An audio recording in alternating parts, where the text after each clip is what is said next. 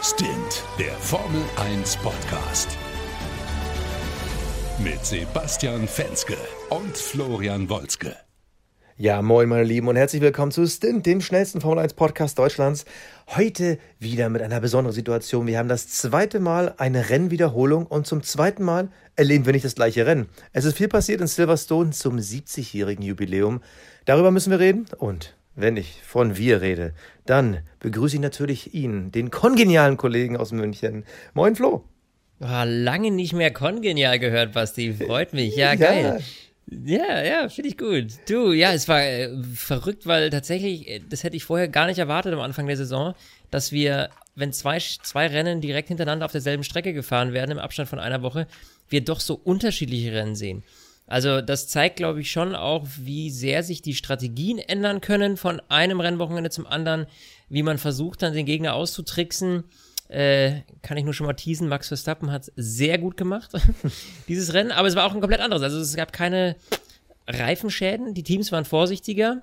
Naja, also ähm, man, muss, kann, man kann schon mal sagen, bei Mercedes war einiges los, aber ja, es, es war auf jeden Fall ein nicer. Letzte Woche habe ich ja darüber gesprochen, ich würde ungern wollen, dass man bei den Reifen irgendwas verändert, Jetzt hat man es dann doch über Zwang verändert, indem man sie alle eine Stufe weicher gemacht hat und damit die Teams automatisch zu zwei Stops ja nötigt. Ähm, ja. ja. Und es war eigentlich komplett, also wir hatten ja, muss man dazu sagen, einen kurzen Fehler letztes Mal gehabt.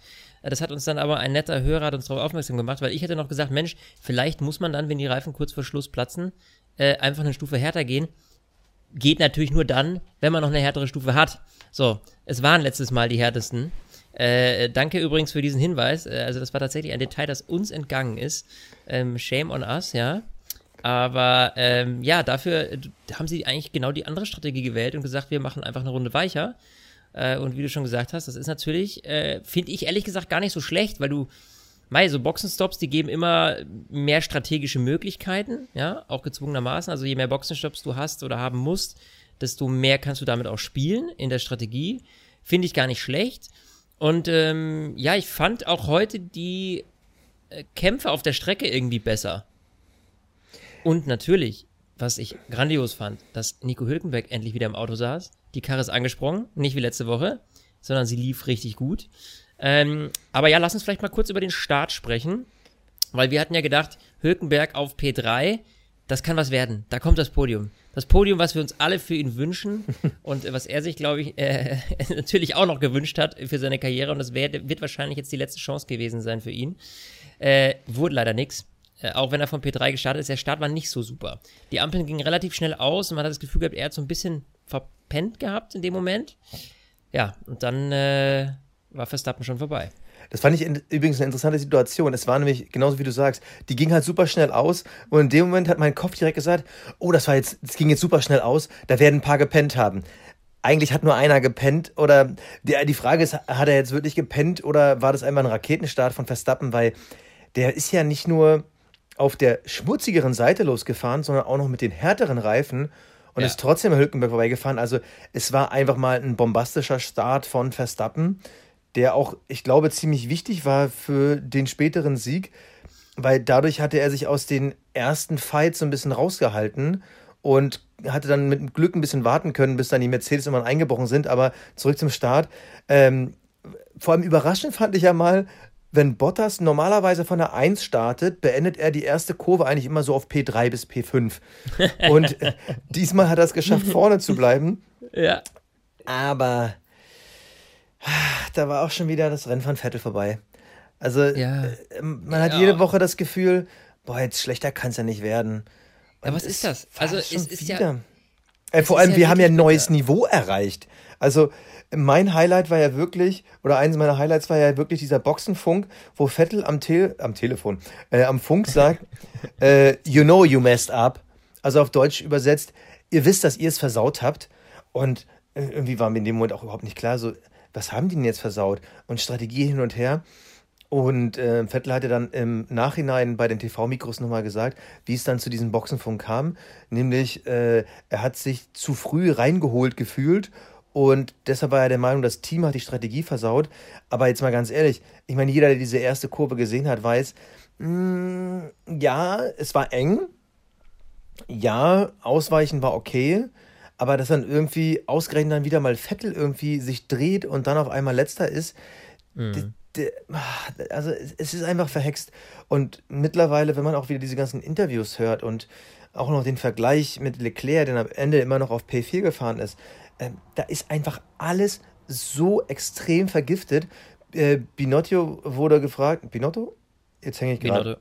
Binotto. Ja. Ähm, der wurde nach dem Rennen gefragt, liegt es vielleicht einfach an dem Chassis von Vettel? Und Binotto sagt dann im Interview, wenn ein Chassiswechsel dafür sorgt, dass er sein Selbstvertrauen wiederfindet, äh, dann wechseln wir das sehr gerne. Also das ist einfach alles das so vergiftet. Übel, oder? Ist so krass. Also wenn ein Chassiswechsel dafür sorgt, dass er sein Selbstvertrauen wiederfindet. Also wie, äh, da, da wird gegeneinander geschossen auf einem Niveau, wie du schon sagst, das ist echt nicht mehr feierlich. Und äh, also als an Sebastian Vettels äh, Stelle, du weißt ja auch gar nicht mehr, wie, wie will man sich da rausholen aus diesem Loch. Also ich habe echt das Gefühl, das wird sich jetzt bis Jahresende durchziehen. Und weil ja. Chassiswechsel hin oder her, ja. Also das wird ihm auch das Selbstvertrauen nicht zurückgeben, beziehungsweise hakt es überhaupt am Selbstvertrauen oder ist es einfach das Vertrauen ins Team? Ja, also da ist viel, was irgendwie unklar ist in meinen Augen, weil ich verstehe eben nicht, weißt du, wenn beide Autos hinten rumlümmeln, dann okay, ist es klar das Auto, aber Charles Leclerc scheint ja mit diesem Wagen einigermaßen zurechtzukommen und wirklich im Verhältnis zu Vettel deutlich mehr rauszuholen. Ja, und äh, ich habe mir dann nochmal angeguckt, äh, was Vettel meinte. Also Vettel sagt, ähm, man hat ihn zu früh reingeholt. Er ist auf hart gestartet, nachdem mal wieder das Qualifying für ihn voll in den Sand gelaufen ist. Und äh, also gestartet ist er ja von P11.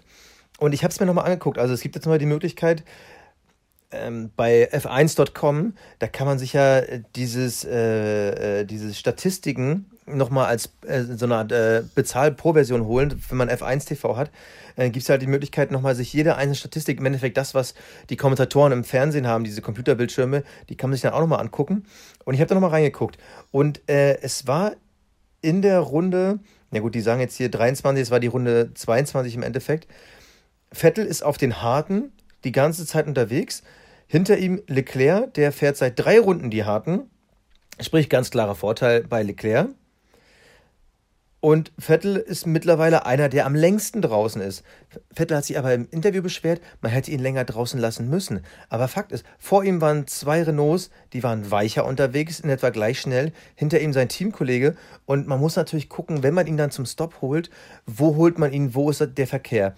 Vettel hatte jetzt aber das Problem, er ist halt nach seinem Stop in den Verkehr gekommen das ist halt so ein bisschen, ich sag mal, Abwägen von verschiedenen Situationen. Wenn er noch ein, zwei Runden länger gefahren wäre, hätte es auch anders ausgehen können. Aber dass er dann so bockig am Funk reagiert, finde ich schon wieder fast ein bisschen mhm. übertrieben.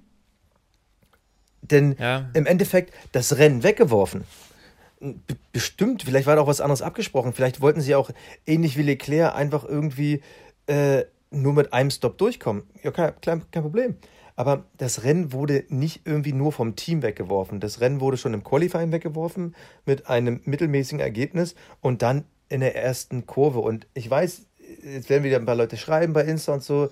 Macht's. Ich ja, finde ja Feedback ja mal spannend, aber das, das ist ja eben das. Also man, man muss es neutral sehen. schwer, was Schönes zu finden. Ja, ja man, man, muss es neutral sehen. Ich persönlich äh, muss sagen, ich war jahrelang auch ein großer Vettel-Fan. Ich fand die Red Bull-Zeiten damals, ich fand den Typen so sau cool in seiner trockenen, nüchternen Art.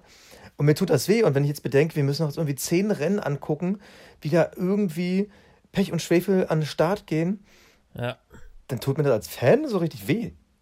Ja, ja weil, weil einfach so eine, weißt du, wenn so eine Ära so, so schmutzig zu Ende geht, also wenn du, weißt du, wenn du nicht mit erhobenem Hauptes da rausgehst, und da muss ich jetzt mal, also wenn wir jetzt mal zurückguckt und sich mal Nico Rosberg anguckt, da ja. kann man ja auch, da gab es damals viel Kritik, so, jetzt ist er einmal Weltmeister geworden und jetzt hört er auf, weil er wahrscheinlich auch viel Glück vielleicht dabei war oder so. Da gab es ja auch viele Stimmen, die gesagt haben, Mei, das war jetzt eine Saison, wo er irgendwie mal kurz gegen Hamilton anstinken konnte. Aber im Grunde genommen, also aus, wenn man diese beiden Karrieren jetzt mal vergleicht, der Typ ist Weltmeister geworden und hat gesagt, ganz ehrlich, jetzt ist gerade ziemlich schön, also hau ich ab. So. Und der ist einfach mit einem der ist erhobenen Hauptes ohne Drama gegangen. Natürlich kannst du nie die Zukunft vorhersehen. Für Vettel war es ja immer der Traum, mit Ferrari Weltmeister zu werden. Der hat ja noch ganz andere Ziele als jetzt Nico Rosberg in der Hinsicht. Aber dass du halt dann, ja, dieses, dieses Drama, jetzt wird es ja mittlerweile nicht nur was, das passiert ja nicht nur intern, sondern es wird jetzt einfach auch bewusst nach außen getragen. Ja. Also man schimpft gegenseitig in der Öffentlichkeit gegeneinander. Also es ist ein Rosenkrieg, im Grunde genommen wie eine schmutzige Scheidung. Und ähm, das ist image-technisch sowohl für ihn schlecht, als auch für Ferrari, weil wenn ich überlege, die Stimmen äh, von den Pressekollegen äh, sowohl für, gegen Vettel als auch gegen Ferrari jetzt nicht sonderlich äh, rosig klingen äh, in, der, in den vergangenen Monaten. Ja, da gab es viel um Ferraris ähm, Unternehmenskultur, was Mitarbeiterführung angeht, wie die aufgebaut sind und dass das alles so hierarchisch ist und ja, also viel, viel Drama um Ferrari, um zu erklären, woran liegt dass es bei denen nicht läuft. Dann diese ganze Vettel-Geschichte, dass Sebastian sich halt null unterstützt fühlt und jetzt da zurückschießt gegen das Team. Also man macht sich da, schiebt sich da gegenseitig den schwarzen Peter zu und am Ende, glaube ich, haben beide ein Stück weit, äh, tragen beide ihren Teil dazu bei, dass es eben so mies läuft, wie es läuft. Ähm, nur, wenn das jetzt auf dem Level weitergeht, ich, was haben wir noch zu erwarten? Also, ja, ich kann mir das, ich will mir das schon gar nicht angucken. Ja, also, ich, ich finde es manchmal so, boah, so, also mit Sportlichkeit, das hätte schon mal nichts mehr zu tun, finde ich. Ich, ich finde, äh, ich bin zu 100% bei dir, aber eine Komponente wird, lässt du außen vor. Leclerc dagegen macht das Beste aus der Situation. Richtig. Und da ja. kriegt man ja dann doch als Außenstehender so ein bisschen das Gefühl, liegt es doch stärker an Vettel als an Ferrari. Ich ja, glaube, das ist beidseitig. Ich glaube, da ist einfach das Kind in den Brunnen gefallen. Aber dadurch, dass Leclerc noch relativ gut aussieht in der Situation, kriegt man dann schon das Gefühl, dass Vettel es einfach die Schuld auf andere schiebt. Das ist, da, da gebe ich dir zum Teil recht, aber du darfst auch nicht vergessen, Leclerc ist personell in einer ganz anderen Situation im Team. Leclerc sitzt fest im Sattel, wird aufgebaut, da steht das ganze Team dahinter. Äh, bei Sebastian Vettel, er hat ja für sich auch dieses Gefühl so, eigentlich haben die alle schon keinen Bock mehr so auf mich ich habe nicht mehr den Rückhalt im Team, ich habe nicht mehr den Support, ist ja klar, dass sich das auch auf dein fahrerisches Können auswirkt.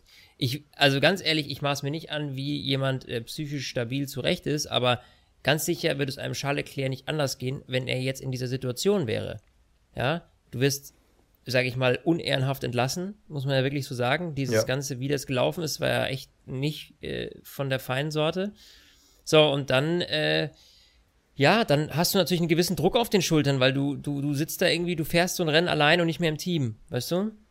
Und ich glaube, dass das halt auch schon ein gutes Stück dazu beiträgt, dass die seine Leistung eben so ist, wie sie ist, dass am Ende er die Leistung auf die Strecke bringen muss. Das ist auch klar. Gerade im Verhältnis, im, im, im, in der Konkurrenz zu seinem Teamkollegen. Aber wenn du dann halt einfach nicht mehr so gefestigt bist, dann fällt auch vielleicht einfach deine persönliche Leistung ab. Und eins kommt natürlich auch dazu, ich glaube, dass Sebastian einfach mit diesem Wagen wahnsinnig unglücklich ist. Also wir kennen das von vielen Fahrerpaarungen, dass der eine einfach ein besseres Gefühl oder dass der Rhythmus des Fahrers besser zum Rhythmus des Autos passt äh, als äh, beim anderen Fahrer. Das kommt auch häufig vor. Ich könnte mir vorstellen, dass das auch noch mit reinspielt. Aber im Grunde genommen groß was erwarten äh, tue ich die Saison nicht mehr von Ferrari, muss man ganz klar sagen. Ja, absolut, ja, absolut aber bei dir. Aber lass, wir, wir wollen eigentlich über ein Rennen reden. Wir wollen eigentlich über ein Rennen reden, ja, und über äh, Nico Hülkenberg. Wir hatten es kurz angesprochen. Start ein bisschen versemmelt, aber ich finde dafür, dass dieser Mann das erste Mal jetzt dieses Jahr ein Rennen fährt. Absolut. Ich mein, so ewig ist er nicht raus, aber wie das Ganze gelaufen ist, eine Woche Zeit, ein bisschen Simulator fahren, zack, zack. Dafür hat er sich heute im Rennen verdammt gut geschlagen und hat eigentlich gezeigt, dass ein Nico Hülkenberg immer noch der Hülk ist. Ja, also.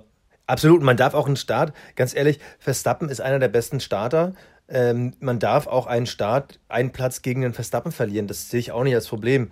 Ähm, du sagst es, lange gut behauptet und dann irgendwie so kurz vor Schluss ähm, kommt er dann nochmal in die Box. Und dann denkst du, boah, was ist denn jetzt los? Will er jetzt irgendwie auf die schnellste Runde gehen? Irgendwie fünf Runden nee, der hat irgendwie Vibration oder was? Irgendwas ja, also das Team hat auch nochmal bekannt gegeben, ähm, die Reifen haben wohl schlapp gemacht und man hatte einfach zu viel Angst, äh, dass nochmal was ähnliches passiert wie letzte Woche. Kann ich in der Situation von Racing Point verstehen. Vor allem, äh, wenn man mal außen vor lässt, Albon wäre eh wahrscheinlich an Stroll, also er ist ja an Stroll vorbeigekommen und hätte wahrscheinlich auch noch Hülkenberg geschluckt und dann hätte man als Racing Point sowieso tauschen müssen. Ganz einfach, weil für Stroll geht die Saison noch weiter, für Hülkenberg höchstwahrscheinlich nicht mehr. Also ich glaube, so ja. oder so wäre er auf P7 ins Ziel gekommen. P5 war eigentlich die Qualität und ich glaube, wenn er mit dem letzten Satz Reifen besser zurechtgekommen wäre, dann wäre das auch drin gewesen und äh, auch ziemlich verdient. Allein, was du gerade sagst, die Leistung innerhalb von einer Woche.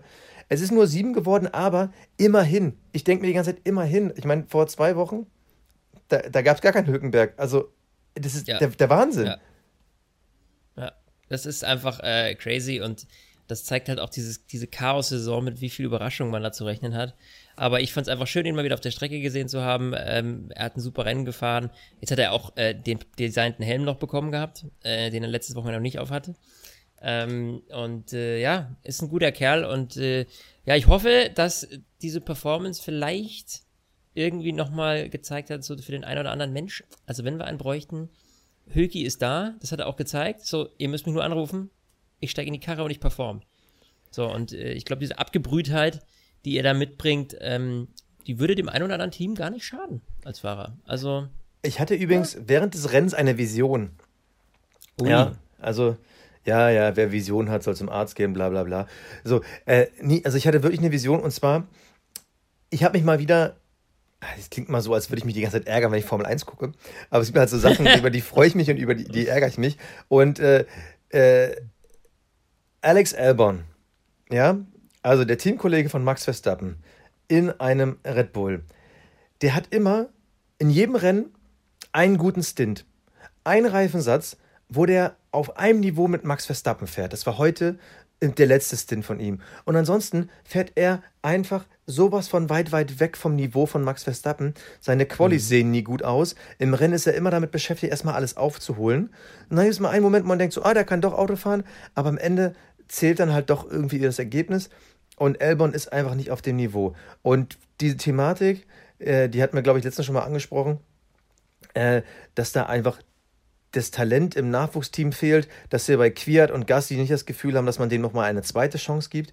Und es geht halt wirklich darum, haben wir, glaube ich, letzte Woche darüber gesprochen, du musst als Team Punkte holen. Und nach der Leistung von Hökenberg, was der an dem Wochenende gemacht hat, innerhalb von einer mhm. Woche, ganz ehrlich, ich finde, Red Bull sollte sich Hökenberg holen. Und meine Vision war im Rennen, ganz ehrlich, wenn du kein anderes Material zur Verfügung hast und da ist ein so guter Fahrer auf dem Markt, Warum sollte Nico Hülkenberg nächstes Jahr für Red Bull fahren? Es ist gegen deren traditionelle Philosophie, immer mit jungen Fahrern zu arbeiten, aber es geht einfach darum, dass du konstant Punkte sammeln musst, vor allem solange du noch unter dem jetzigen Reglement fährst. Und ja. da musst du halt gucken, dass du halt so ein, so ein Bottas an deine Seite bekommst.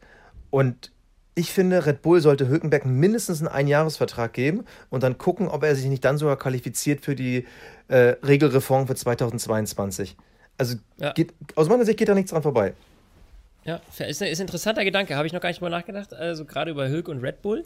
Aber grundsätzlich, ja, gebe ich dir vollkommen recht. Also ich finde, es ist einfach ein verschwendetes Talent, ihn da rauszuschmeißen. Und gerade auch unter Betracht, dass wir nächstes Jahr, je nachdem, was jetzt mit Vettel passiert, wir wissen ja immer noch nicht, wo der hingeht. Ja. Ähm, äh, unter, unter dem Augenmerk, dass eben wir einfach keinen deutschen Fahrer mehr im Feld haben werden, falls Vettel wirklich nirgends unterkommt. Das muss man einfach mal äh, in Betracht ziehen, ja. ja also je nachdem, was da jetzt passiert, auch noch mit, mit, mit, man weiß ja nicht, mit, mit Aston Martin nächstes Jahr, aber äh, das ist marketingtechnisch einen Deutschen in der Formel 1 zu haben, nicht schlecht, weil das ist eines der Motorsportländer. So, gerade neben Großbritannien. Und ähm, also ich finde. Ja, gut, marketingtechnisch für die Formel 1. Aber ein Red ja. Bull-Team ist, glaube ich, die Nationalität ihrer Fahrer tendenziell zweitrangig. Also die haben ja keine naja, ja, klar. Richtig, das ist einfach nur für uns als Fans, für die Formel 1 an sich. Ja, ja so. klar. Ähm, also fände ich das nicht, nicht, nicht schlecht. Aber gut, das äh, kannst du im Grunde genommen kannst du das über jedes Land sagen. Also je, egal welchen Fahrer sie nehmen, ist halt dann gut für das andere jeweilige Land. So. Klar, aber es wäre halt einfach schön, wie ich meine, wir sind da ein bisschen verwöhnt. Wir hatten ja vor Jahren mal, glaube ich, keine Ahnung, fünf Fahrer oder was? Ich wollte auch gerade sagen, ich glaube, es waren Zeiten fünf. Adrian Sutil und sowas noch. Ja, ja, da hatten wir ja, da lief es ja richtig. Ja, da hatten wir Nico Rosberg, Adrian Sutil, da hatten wir äh, Michael Glock. Schumacher, das war, glaube ich, die Zeit damals, wo er bei Mercedes war. Timo Glock äh, war doch damals auch und Timo Nick Heidfeld, oder? Genau, Timo Glock war bei, Mar bei, bei äh, Marussia, ist der gefahren, wenn ich mich recht erinnere. Ja. Ähm, naja, auf jeden Fall, also da hatten wir genug deutsche Fahrer im, im Team und jetzt, äh, ja, ist quasi der letzte schon auf der Abschussrampe. Also wäre natürlich schön. Also für, wir, für uns, wir würden es uns wünschen, ne? sagen wir ganz klar. Aber äh, Hülke Hülkenberg, Racing Point, Racing Point hat im Grunde, im Grunde genommen äh, neben einem äh, Corona-kranken Fahrer noch ganz andere Probleme. Denn dieses ganze Hashtag oh. Copygate. Wollen wir wirklich schon über Copygate reden? Wollen wir nicht erstmal Silverstone ein bisschen abfrühstücken, sonst reden wir nie über dieses Rennen? Ja, dann äh, Frühstück, Frühstück weiter. Also dann okay. müssen wir aber jetzt nochmal über Mercedes und Max Verstappen reden. Oder? Ja, okay, also Mercedes und Verstappen. Äh, für mich irgendwie war das so ein Rennen wie vor einem anderen Stern, als ich dann gesehen habe, Mercedes hat auf einmal Probleme. Und nicht nur bei einem Auto, sondern bei zwei Autos. Und ja. Äh, im Vorhinein ja, hat der Toto Wolf ja noch so ein bisschen äh, arrogant sogar gesagt, ähm, dass da Red Bull eigentlich durch die Blume gesagt auf die falsche Strategie setzt. Und schwuppdiwupp, auf einmal äh, kommt der Red Bull an den vorbei und überholt sogar auf der Strecke, klar, mit frischeren Reifen, oder in dem Fall mit ganz neuen Reifen, aber sogar den Valtteri Bottas auf Platz 1. Eine Mega-Leistung von Red Bull und ja. irgendwie ein Riesen-Down von Mercedes, das irgendwie überhaupt nicht erklärbar war. Und man hat das Gefühl, das waren auch die einzigen, die mit den Reifen Probleme hatten. Die hatten zwar mhm. früher immer mal so, sie galten immer so als die Reifenfresser. Weil sie halt mehr Leistung haben, haben sie auch mehr Verschleiß. Hat sie aber immer ein bisschen ausgeglichen, weil halt die, es mehr an Leistung das immer übertrumpft hat. War schon zu Anfangszeiten äh, in der Konstellation Rosberg-Hamilton so. Aber irgendwie war es wieder weg. Und auf einmal ist es in so einer Riesendimension wieder da. Ja. Das fand ich schon krass. Ja, das war aber in dem Moment, also was man jetzt dazu sagen muss, wie du schon gesagt hast, wir haben eine weichere Reifenmischung gesehen als letztes Wochenende. Äh, dann muss man sagen, dass äh, über total genial einfach der Red Bull mit den harten Reifen verdammt gut zurechtgekommen ist. Also Verstappen hat da Zeiten hingelegt mit der härteren Reifenmischungen, die waren sensationell.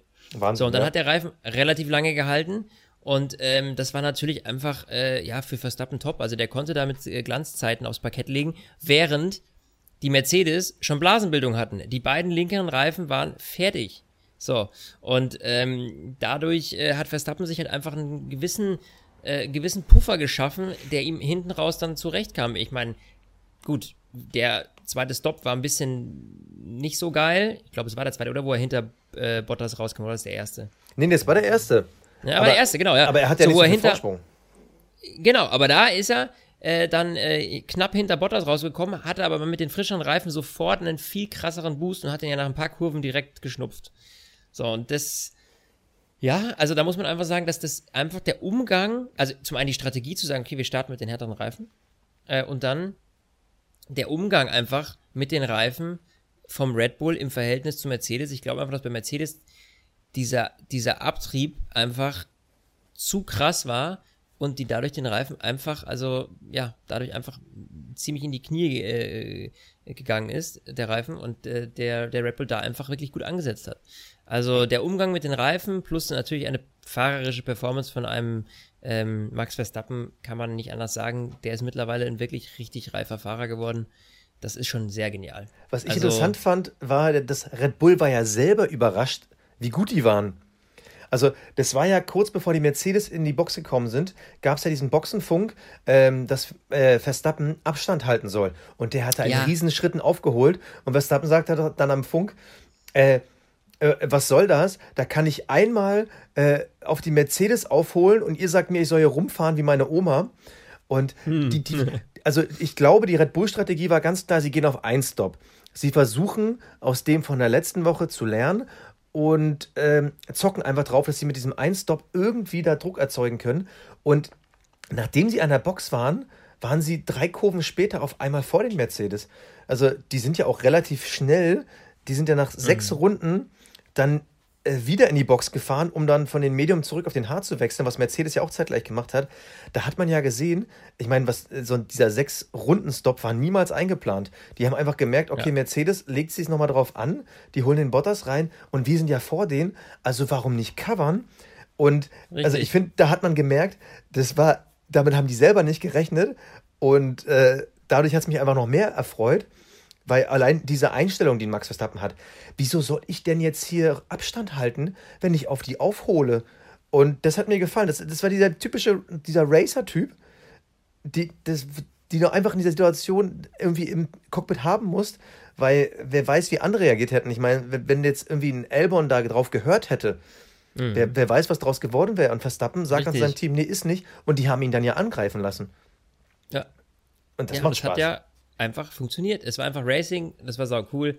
Ähm, ja, ich gehe davon aus, dass wir ihn später in der Sendung zu einer gewissen Rubrik nochmal hören werden. Ja, ich habe auch das Gefühl, dass wir ihn nochmal wieder werden. ähm, aber ja. äh, eine, eine kleine Hoffnung ist ja, dass Red Bull wirklich irgendwie einen Schlüssel gefunden hat, wie man vielleicht dann doch irgendwie auf die Mercedes aufholen kann. Aber also Silverstone ist ein Reifenfresser, das ist ein sehr harter Asphalt, es war sehr heiß. Äh, Helmut Marko hat aber direkt schon im Interview irgendwie gesagt, wir haben aber dieses Jahr noch einige heiße Rennen. Und da freut er sich schon sehr drauf. Also vor allem ähm, Italien, da rechnet er noch drauf. Nächste Woche sind wir auch 30 Grad angesagt. Ich glaube, wenn es so leicht wäre, dann hätten wir nicht so viele Mercedes-Titel in den letzten Jahren gesehen. Ja, ich glaube auch. Also aber, wenn, aber, aber, toll wäre es.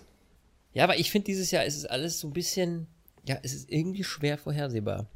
Ähm, da würde ich an dieser Stelle tatsächlich, was das Thema schwer vorhersehbar angeht, äh, kurz, ähm, ich würde sagen, unser Copygate verlagern wir nochmal um eine Rubrik weil äh, Fantasy zeigt gerade, finde ich, dieses Mal, jetzt können wir nämlich, weil wir heute ein bisschen später aufzeichnen, übrigens zeigen, wo wir aktuell stehen, weil jetzt haben sie es nämlich endlich ausgerechnet.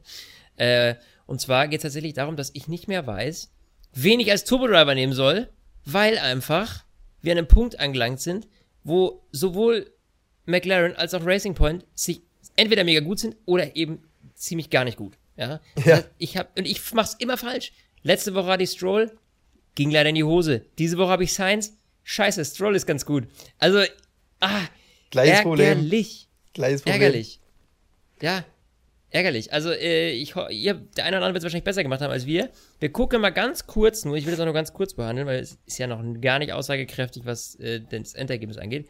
Ich bin abgerutscht von etwas Platz 53 oder was auf Platz 91 von 531.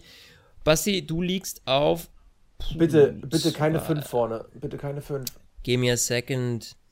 Sebastian Fenske liegt auf. Oh Gott, du scrollst okay. immer noch. Uh, ich scrolle. Ja, ich weiß noch nicht, ob ich in die richtige Richtung scrolle. Ich habe von unten angefangen, weißt du, dann ist der Weg vielleicht kürzer. uh, ja, ich glaube, ich muss tatsächlich unter die 200. Eieiei, Basti. So, jetzt habe ich es hoffentlich gleich. Du kannst einen Namen eingeben, du. Da drüber ist ein Suchfeld. Nee, aber nicht an meinem Laptop irgendwie. Ich weiß nicht, warum das nicht ist. Stint Sebastian, 229. Herzlichen Glückwunsch. Ja, Sie sind quasi im mittleren Mittelfeld. Ja, die Luft oben wird dünner. Ja, die Luft oben wird dünner, ja, aber man muss auch sagen, Top 1 hat schon über 1000 Punkte. Äh, das ist schon knackig. Also da läuft's. Ne? Ich glaube, ich muss jetzt mal meine Wildcard ziehen und kopiere das einfach.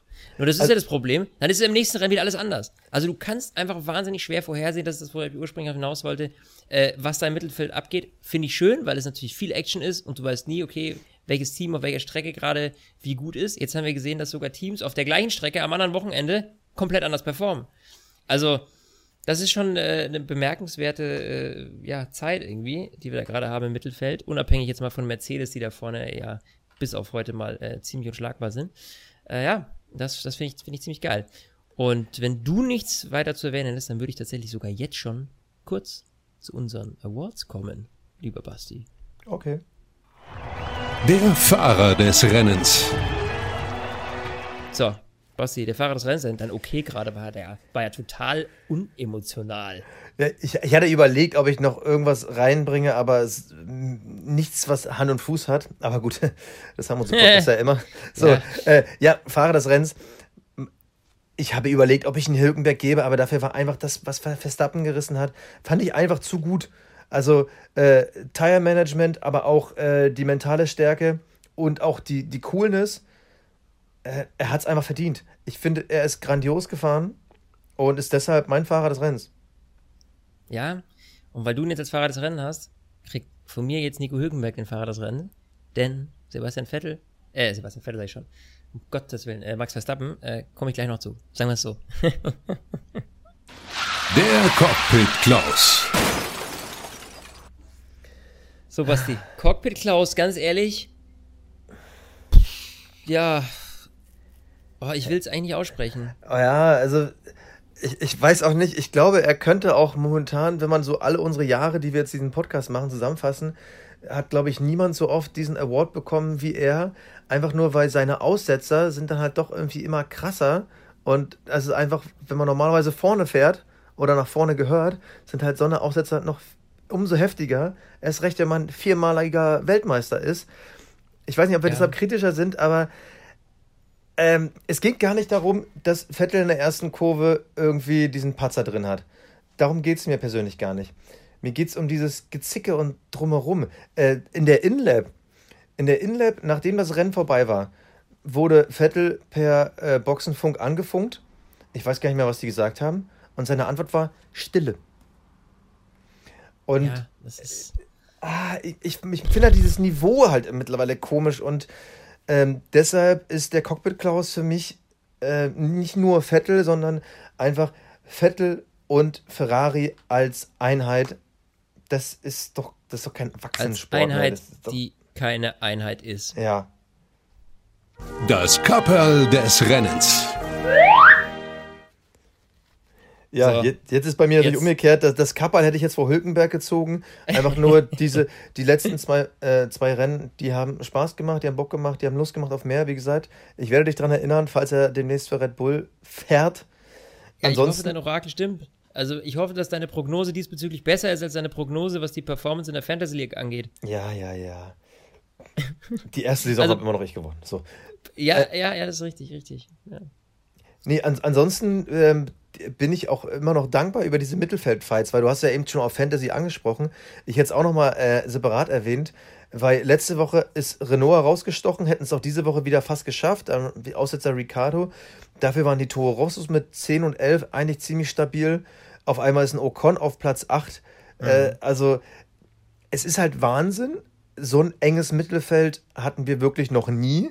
Und wir reden eigentlich seit Jahren davon, dass es eng wird. Aber jedes Jahr kommt irgendwie ein Team dazu. Und dieses Jahr haben wir irgendwie mit Racing Point, Renault, McLaren, Toro Rosso und man muss leider sagen, auch mit Ferrari. Wir haben einfach da einen, einen richtig geilen Mix. Fünf Teams. Das macht irgendwie Spaß. Ja. Äh, und das ist am Wochenende wieder. Aber nichtsdestotrotz, auch du darfst einen Kapperl ziehen. Ja, und das äh, ziehe ich vor Max Verstappen, weil äh, sich äh, der Teamanweisung zu widersetzen und äh, trotzdem die richtige Entscheidung damit zu treffen, ist auch nicht alltäglich. Äh, ich finde, dass der halt einfach absolut grandios performt hat, die beiden, äh, also Mercedes einfach mal richtig schön nass gemacht hat, sie von ihrer Dominanz befreit hat, ja, so würde ich es mal nennen. Und ja, er war richtig ähm, beflügelt, passend zu Red Bull, würde ich mal sagen. Also deshalb das Kapperl heute an Max Verstappen einfach ein cooler, cooler Typ. Wir haben so. übrigens mal wieder die Mercedes so ein bisschen ausgelassen. Das äh, passiert uns ja schnell mal bei einem Sieg, weil es dann immer so wenig zu erzählen gibt. Am Ende kriegt ja Hamilton dann auch noch den Bottas. Und es war schon wieder dieses Ding. Wenn es irgendwie bei Hamilton nicht funktioniert, am Ende ist trotzdem immer der Bottas, mhm. der, der in die Röhre guckt. Ne? Das hat mich ja. auch schon, ich, er war schon wieder so ein bisschen geärgert. Wie gesagt, ich ärgere mich gefühlt nur bei Formel 1 Rennen, wo ich eigentlich Spaß dabei habe. Nee, aber eigentlich, eigentlich im Sinne der Formel 1 Weltmeisterschaft. Aber vielleicht muss man einfach da auf Verstappen statt Bottas setzen, weil immerhin ist der jetzt Platz 2 der äh, mhm. Fahrerweltmeisterschaft. Und wie gesagt, wenn die irgendwie einen Schlüssel gefunden haben, wer weiß, wer weiß. Ich will mich noch nicht zu früh freuen, aber das nee, wird nicht sein einziger Sieg dieses Jahr bleiben. Da bin ich nee, mir sicher. Uns, wir haben uns schon viel zu oft zu früh gefreut. Das ist unser Problem. Ja, ja ähm, dann würde ich sagen, lass uns doch noch eine Runde über das ganze Ver das Brems-Copygate-Drama von Racing Point sprechen, weil jetzt mittlerweile ist ja das passiert, was viele überhaupt nicht erwartet hatten. Renault ist mit seiner mit seinem Protest durchgekommen und Racing Point muss jetzt 400.000 latzen und kriegt 15 Punkte von der Konstrukteurs-WM abgezogen. Aufpassen an der Stelle aber 15 Punkte Konstrukteurs-WM. Die Fahrer verlieren keine Punkte an der Stelle, muss man sagen. Ähm, ja, und das Ganze, weil sie quasi die Bremsschächte hinten nicht selbst designt haben. Ähm, und äh, sie haben ja immer behauptet, sie hätten von Mercedes, äh, anfänglich haben sie behauptet, sie hätten von Mercedes das Ganze nur kopiert in Form von Fotos angeschaut und das nachgebaut. So, jetzt haben sie aber natürlich auch zugegeben, dass sie Anfang Januar ähm, Material von Mercedes erhalten haben, also Grafikzeichnungen, die eben die Bremsschächte von Mercedes aus dem letzten Jahr zeigen wäre damals auch noch gar nicht so ein großes Problem gewesen. Problem ist, Bremsschächte sind seit diesem Jahr ein gelistetes Teil. Und ein gelistetes Teil muss selbst designt sein. So. Und das ist jetzt hier diese große Grauzone, weil ein 2020er Modell muss selbst designt sein, aber sie haben ja ein altes Teil genommen und das kopiert. Ist das dann auch nicht regelkonform? Und das ist dieser große Streitpunkt. Und äh, war eben ein bisschen eine Grauzone. Hätten sie vielleicht bei der 4 vorher anfragen müssen, so Leute, geht das noch oder geht das nicht? Haben sie nicht gemacht. Aber sie waren wohl offenbar auch sehr kooperativ gegenüber der 4 und deswegen hat man da auch gesagt, okay, jetzt 400.000 Euro, that's it. Was ist deine Einschätzung zu der ganzen Geschichte? Ich hoffe, ich habe es einigermaßen gut erklärt, äh, so dass man es kapiert. Äh, es, ist, es ist ein bisschen kompliziert, ich muss es mir auch mehrmals durchlesen. Also grundsätzlich, glaube ich, hast du es ganz gut erklärt. Also, äh, sie haben eigentlich etwas gemacht, was erlaubt war, aber es ist ihnen ab diesem Jahr nicht mehr erlaubt und dass es nicht mehr erlaubt sein wird, war halt schon klar, bevor sie es gemacht haben. Also ja. eigentlich haben sie alles richtig gemacht, aber eben diese entscheidende Nuance, sie müssen die Teile, äh, wie zum Beispiel die, die Bremsschächte, selber entwickeln. Und da hat die FIA festgestellt, ihr habt zwar ein altes Teil gekauft, aber nur auf dieser Basis habt ihr das Neue entwickelt. Das heißt eigentlich, die Hauptentwicklungsarbeit hat damals Mercedes für euch übernommen. Deshalb, das geht so nicht. Und das hätte euch auch klar sein müssen, in dem Moment, wo ihr es getan habt. So, das ist jetzt so die Strafe, so wie sie ist. Und auch in der Theorie finde ich auch alles ganz okay. Was mir schon wieder nicht äh, gefällt, ist dieses Geschmäckle. Äh, Geschmäckle, weil du hast ja schon gesagt, am Anfang hieß es, naja, wir haben das von Fotos äh, gemacht und das war Reverse Engineering. Also wir haben das Ergebnis gesehen und dann zurückgebaut. Mhm. Und Toto Wolf sagt dann irgendwie am Donnerstag in der Pressekonferenz, ja, also, ich meine, wir kennen das ja als Mercedes und dann stehen da irgendwelche Leute vor unserer Garage und stehen da mit riesigen 3D-Kameras. So, und einen Tag später kommt das Urteil und im Urteil steht, naja, Racing Point hat ja gesagt, dass sie die Sachen eingekauft haben und. Äh, Grafiken, ja. Ja, wo, wo ich mir denke, halt so. ein bisschen. Oh, was, was, soll, was soll denn schon wieder dieses Bullshit-Getalken? Warum steht ja, da schon wieder muss, Toto Wolf? Ja, ja, da muss aber äh, da muss es aber eben auch einen, Unterschied geben zu dem, was äh, an uns rausgegangen ist, an, an, an, Presse, an Fans, an wen auch immer, und was wie mit der Vier kommuniziert wurde, weil die Vier betont, und das ist, macht sie auch nicht immer, dass äh, Racing Point von Anfang an alles offengelegt hat und kooperiert hat. Also die haben nie versucht, irgendwas zu verstecken. So, das heißt, die Vier wusste schon, dass es diese Grafiken gibt, nur wir wussten es noch nicht. Und deswegen klingt es für uns jetzt ein bisschen, sage ich mal, dramatischer und hintenrum gelingt, äh, als, äh, oder gelingt da, als äh, für die vier. Weil gegenüber denen waren sie wohl offenbar sehr transparent. Also, da muss man immer die, die Frage stellen, wie link ist das dann noch? Also, ich meine, es ist ja okay, wenn sie, wenn sie jetzt nicht äh, gegenüber der Presse direkt irgendwie alles offenlegen. Man muss das ja auch erstmal vielleicht aufarbeiten und auf ein Vier-Urteil warten, bevor man mit einem Statement rausgeht. Also, ich würde jetzt auch nicht irgendwie über, über mediale Macht da irgendwie rumdrucksen. So. Also ich ähm, finde grundsätzlich, ähm, ich, ich habe lange darüber nachgedacht, also wirklich wochenlang, nein, also ähm, als ich, äh, wie gesagt, ich habe es mir zwei, dreimal Hast du dich geärgert, Bassi? ne, also ich habe wirklich zwei, dreimal, äh, musste ich mir durchlesen, bis ich es so richtig verstanden habe. Also sie haben eigentlich alles richtig gemacht. Und diese Tatsache, dass sie eigentlich nach dem Reglement alles richtig gemacht haben, ähm, unterstreicht ja auch nochmal die Sache, dass sie halt sehr transparent waren. Weil eigentlich ist das so in der Formulierung auch nirgendwo drin gewesen. Der Unterschied ist nur, mhm. wirklich, dass man jetzt sagt, naja, aber da ihr ja die Sachen aus dem Vorjahr gekauft habt, ist jetzt ja schon mit der Hauptentwicklungsarbeit, wenn die das gemacht haben, das kann man schon nicht so als richtig sehen. Sie haben die ja weiterentwickelt, sie haben ja ihre eigenen draus gemacht. Und ja. da finde ich, ist dann immer schwierig, wenn man dann äh, eigentlich die Strafe dann ausspricht, weil eigentlich hat ja dann die vier diese Grauzone nicht geschlossen. Ich meine, wir reden in der Formel 1 ja immer über Grauzonen. Äh, damals der F-Schacht oder jetzt das ähm, ja. äh, DRS-System von Mercedes. Sind ja immer Grauzonen, die ausgenutzt werden. Und dann finde ich, wenn es eine Grauzone ist und die vier erkennt äh, ganz klar, oh, haben wir halt nicht mitbedacht, dann darf es für mich keine Strafe geben. Aber ja. die, äh, es sind ja eigentlich noch Sachen, die noch drüber hinweggehen. Also erstens, dass es massiv Beschwerden gab, also wirklich von, glaube ich, fünf Teams. Und es geht ja auch teilweise um das ganze Auto. Man konnte jetzt nur am Thema Bremsschächte irgendwie was nachvollziehen, aber es geht ja um dieses ganze Auto. Und da ist ja Ott, äh, Ottmar Schaffnauer, äh, der ist ja da ganz weit vorne, der dann immer wieder sagt, ähm, sorry, aber da, das ganze Auto ist vom Mercedes quasi nachgebaut. Das kannst du nicht durch Fotos und irgendwelche 3D-Kameras. Da, und da sind nicht nur Bremsschächte gewandert. Wenn das stimmt, dann sehe ich das kritisch. Aber, mhm. ähm, und, und das ist ja irgendwie noch nicht final ausgeräumt. aber trotzdem, es geht schon wieder in eine falsche Richtung. Also Lawrence Stroll, hier Papa Stroll, der äh, Besitzer von Racing Point, der hat ja jetzt in einem Video-Interview so gesagt, äh, er will jetzt da in Berufung gehen, weil er hat noch nie betrogen. Äh, schwierig, weil ich habe auch schon mal Berichte gelesen, dass er und seine äh, Firmenkonstruktion öfter schon mal äh, juristische Schwierigkeiten hatten, aber das sei mal dahingestellt. Ähm, dann es, also das ist jetzt die eine Seite der, der Beklagten. Und die Seite der Kläger, die will halt auch noch nicht aufgeben, weil vor allem Ferrari ist das ein Dorn im Auge, weil klar, Racing Point ist für die große Konkurrenz, McLaren ist sauer, Renault ist sauer. Und äh, ich finde auch der Ansatz von Red Bull, den finde ich irgendwie ganz interessant, die, gesagt, die ganz klar sagen, es gibt halt in diesem Bereich von gelisteten und ungelisteten Teilen eine ganz klare Grenze. Wenn es die auf einmal nicht mehr gibt oder die verschwimmt und man kann irgendwie Sachen aus dem Feuer und so austauschen, Ganz ehrlich, dann bauen wir mhm. bei Toro Rosso den kompletten Red Bull nach. Das ist ja gar kein Problem. Und dann fahren wir halt mit ja. vier Autos. Und die, diese Gemengelage macht es, glaube ich, größer als es ist. Es ist eigentlich so, wie du gesagt hast, eigentlich war es geklärt, Grauzone, ach ja, hm, schwierig. Aber diese Gemengelage macht es halt schwierig für die vier, da ohne ein Urteil rauszugehen. Weil ohne Urteil ja. hätte bedeutet, Red Bull wird nächstes Jahr vier Autos an den Start bringen ein zu krasses Urteil hätte dafür gesorgt, dass äh, Lawrence Stroll wahrscheinlich äh, Liberty Media aufkauft und die Formel 1 auflöst, keine Ahnung.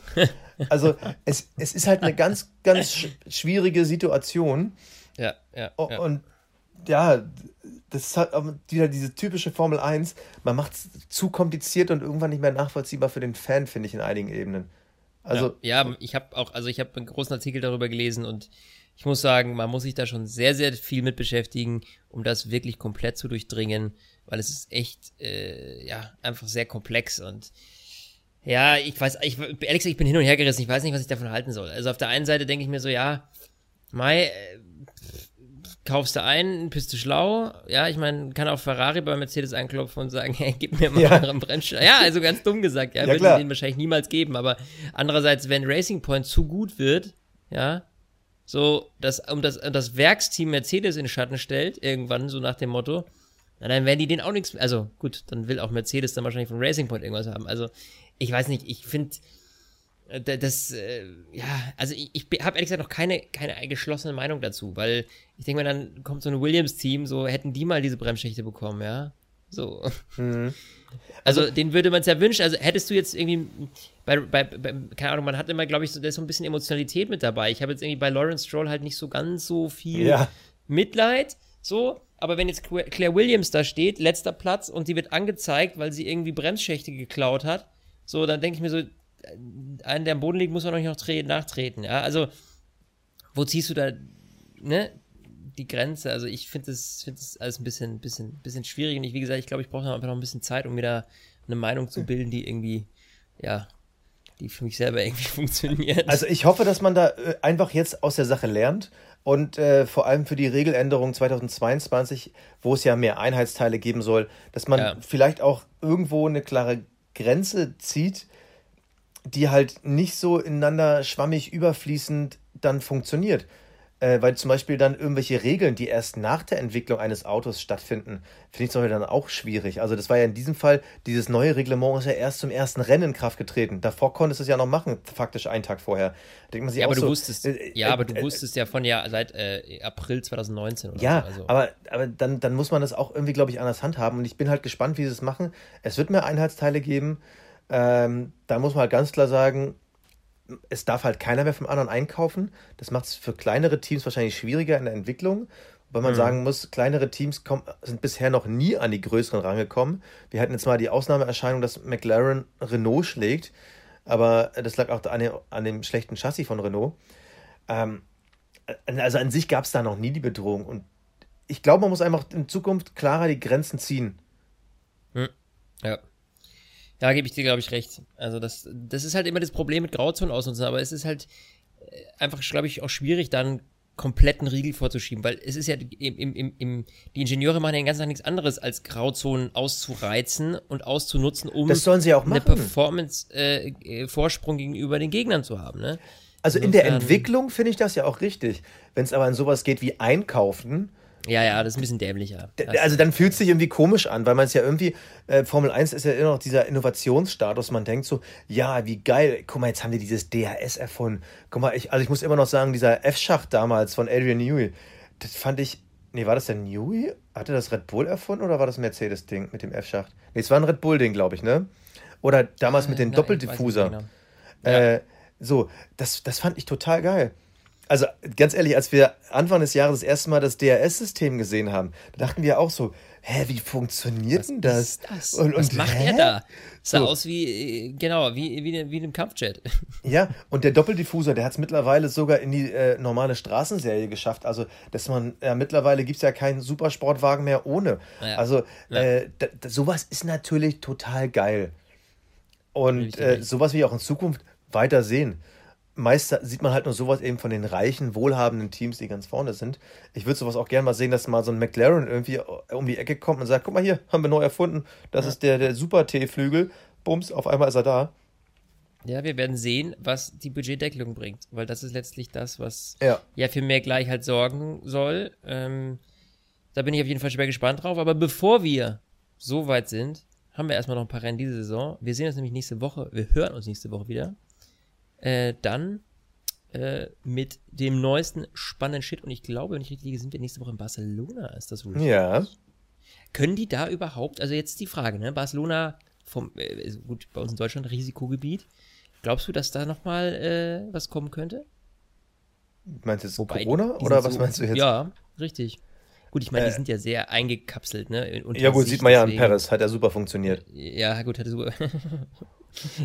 Paris nächste Woche erstmal Risikogebiet, ne? You never Aber gut, know. es ist ja nur Ri Risikogebiet vom RKI, also äh, äh, interessiert Liberty Media relativ. Nein, aber äh, bei, bei- äh, man muss ja nochmal sagen, ähm, das ist mir nämlich auch erst heute aufgefallen. Wir wissen ja, Toto Wolf sagt ja immer wieder, ja, aber es könnte ja immer noch was schief gehen und dann ist unsere WM im Arsch. Naja, stell dir mal vor, Lewis Hamilton hätte genau am äh, ersten Wochenende von unserem Tripleheader irgendwie die positive Bestätigung und dann ist der drei Rennen weg. Ja. Also Ja, dieser besondere Faktor ist dieses Jahr schon da. Also ich glaube, wenn ich irgendwie ein Max Verstappen wäre, ich würde mich jetzt wirklich in so einen Kokon einhüllen, bis ich genau weiß, okay, dieses Jahr ist nichts mehr zu holen. Ja, ja mal wirklich, ne? Der Ja, Fall ja. Perez, den haben wir ja gar nicht, wir haben ja die ganze Zeit immer nur auf Hülkenberg geguckt, ne? Aber einfach mal auch den Fall Perez anzugucken. Äh, wie viel Pech, gut, wir wissen natürlich nicht, wie das entstanden ist, ne? Aber was Ja. da alles zusammenkommt und schwuppdiwupp, äh, hast du dich eben noch gefreut, ach, Formel 1 findet doch noch statt und yeah, vielleicht schaffen wir ja 15 Rennen, bums, zwei Rennen schon mal ohne mich, weil da hat irgendeiner Mhm. in meiner Nähe das Virus gehabt. Äh, you never know, ne? You never know. Ja, Basti, ich würde sagen, Reicht für wir heute, ne? hauen das Ding sofort jetzt raus für euch und äh, wünschen euch eine geile Woche und hören uns am Sonntag. Servus. Stint, der Formel 1 Podcast. Mit Sebastian Fenske und Florian Wolzke.